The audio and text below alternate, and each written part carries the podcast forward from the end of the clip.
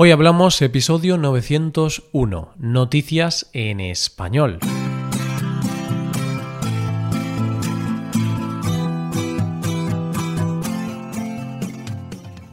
Bienvenido a Hoy Hablamos, el podcast para aprender español cada día.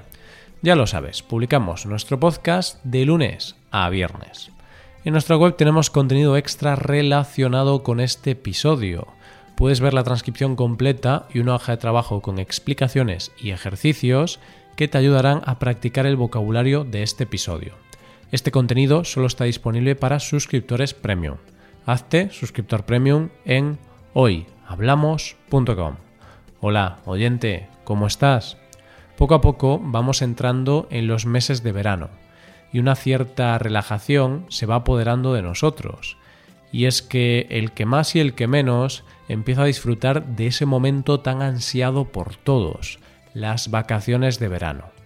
Y qué mejor para acompañar esos momentos de vacaciones que escuchar las noticias de hoy. En primer lugar, hablaremos de un concierto nunca visto. Después conoceremos qué hacer para ser un espía de la CIA y terminaremos con un número uno de taquilla inesperado. Hoy hablamos de noticias en español.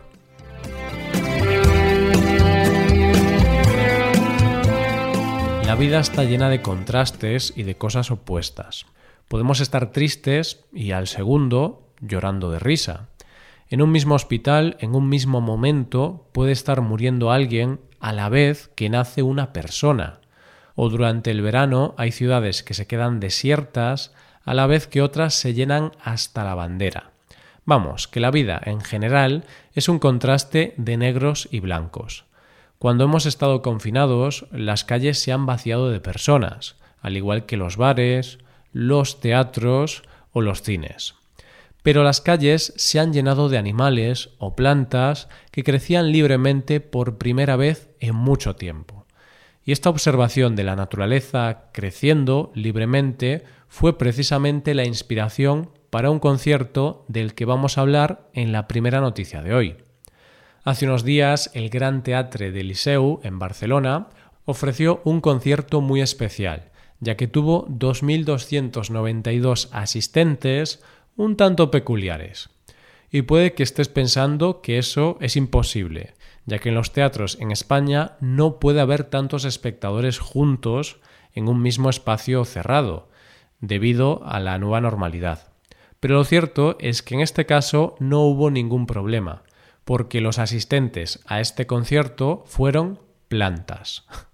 ¿Cómo lo oyes, oyente? 2.292 plantas de 40 especies diferentes, que tenían cada una de ellas su entrada y ocuparon su lugar, eso sí, con un plato de plástico debajo para no manchar las butacas, y que fueron tratadas como si de un público normal se tratase. La idea de este concierto, llamado Concierto del Bioceno, ha sido obra del artista Eugenio Ampudia, donde se ha interpretado la obra Crisantemi de Puccini a cargo de un cuarteto con una duración de unos seis minutos.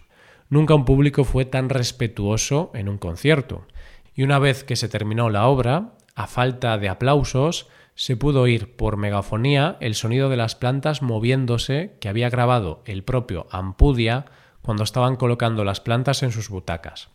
Este concierto ha tenido una gran repercusión a nivel mundial y surge de la idea de Ampudia de que hay que cambiar el mundo y la necesidad de cambiar nuestro comportamiento con respecto a otras especies de nuestro planeta.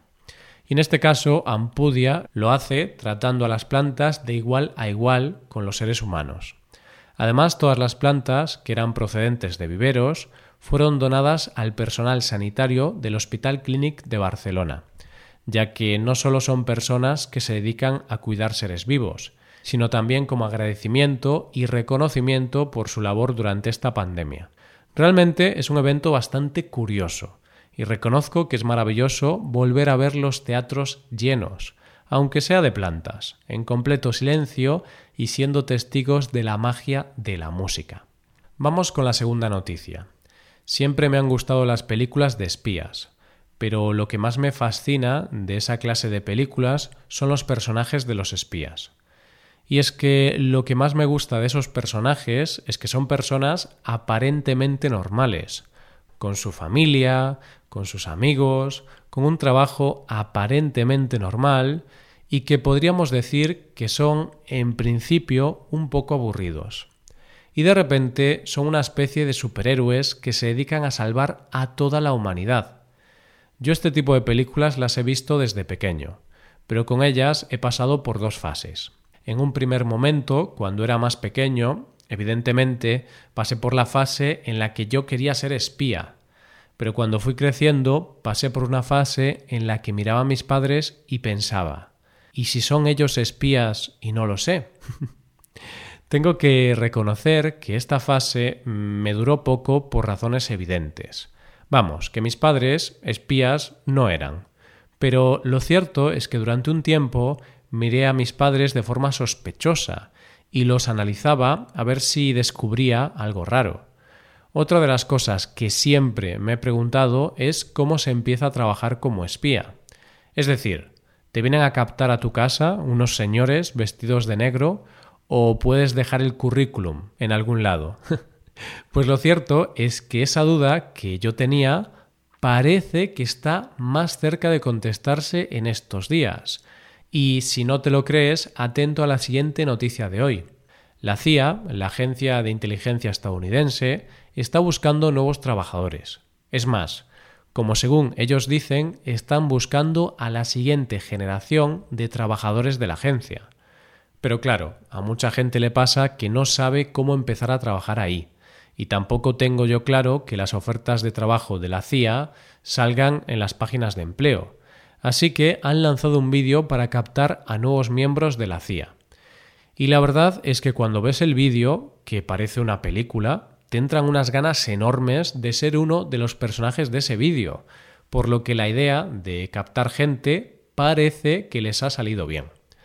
Y es que la agencia ha creado el primer sistema de entrevistas y captación de talento vía streaming, esperando que sea un auténtico éxito de captación de nuevos miembros para el equipo de la CIA. Y es que la nueva directora de la agencia dice que las redes sociales son una gran forma de captación de personas que tienen un gran talento y que pueden ponerlo al servicio de su país. Y es que, como dice el anuncio, tus logros, desconocidos por el público, son críticos para nuestra seguridad nacional. La nación cuenta contigo para descubrir la verdad. Damas y caballeros, bienvenidos a la CIA. Puedes desempeñar un importante rol para defender a tu nación. Empieza una carrera en la CIA y haz más por tu país de lo que nunca hubieses sido capaz de imaginar.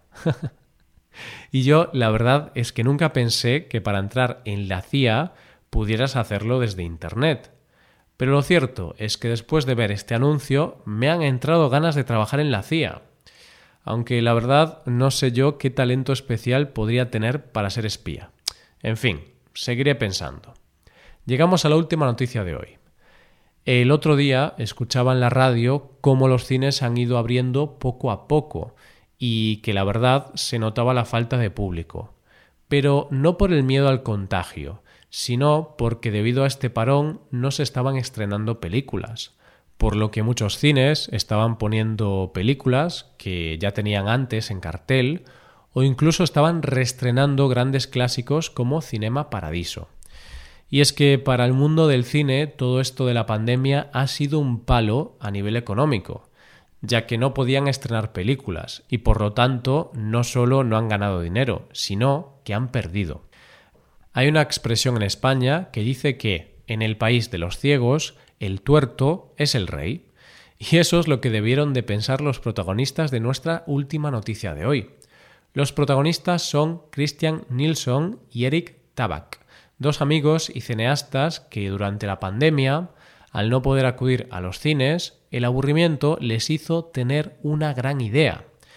Para entretenerse decidieron que, ya que no había películas que ver, ellos mismos iban a rodar su propia película de forma casera. Se pusieron a ello y en menos de una semana escribieron una película de terror de tan solo 30 minutos de duración, que se llama Unsubscribe, y que se desarrolla en su totalidad en una videollamada de la plataforma Zoom. Una vez que la tuvieron escrita, se dieron cuenta de que si no había ninguna película estrenándose, Si alguien estrenaba una, tendría muchas posibilidades de convertirse en número uno de taquilla sin mucho esfuerzo. Así que la rodaron con algunos de sus amigos de la manera más casera posible y para proyectarla alquilaron un cine. Compraron todas las entradas del cine y se las revendieron a sus amigos, con lo cual la película tuvo en su semana de estreno una recaudación de 25.000 dólares. Esta cifra sería nada en una semana normal de estrenos de cine. Pero como en el país de los ciegos el tuerto es el rey, la película de estos dos amigos inmediatamente se coló en la lista, consiguiendo ser la película con más recaudación de la semana. y la película puede que no tenga la mejor calidad, pero lo cierto es que estos dos amigos siempre podrán decir que recuerdan la época de la pandemia como la época en la que lograron tener una película suya como la que más recaudación hizo durante una semana. Y eso, ¿qué quieres que te diga? Eso ya es historia. y esto es todo por hoy. ¿Qué te han parecido las noticias? Pues dejarnos tus impresiones en nuestra web. Con esto llegamos al final del episodio. Te recuerdo que en nuestra web puedes hacerte suscriptor premium para poder acceder a la transcripción y a una hoja de trabajo con cada episodio del podcast. Todo esto lo tienes en hoyhablamos.com. Esto es todo, mañana volvemos con dos nuevos episodios. Lo dicho, nos vemos en los episodios de mañana. Pasa un buen día, hasta mañana.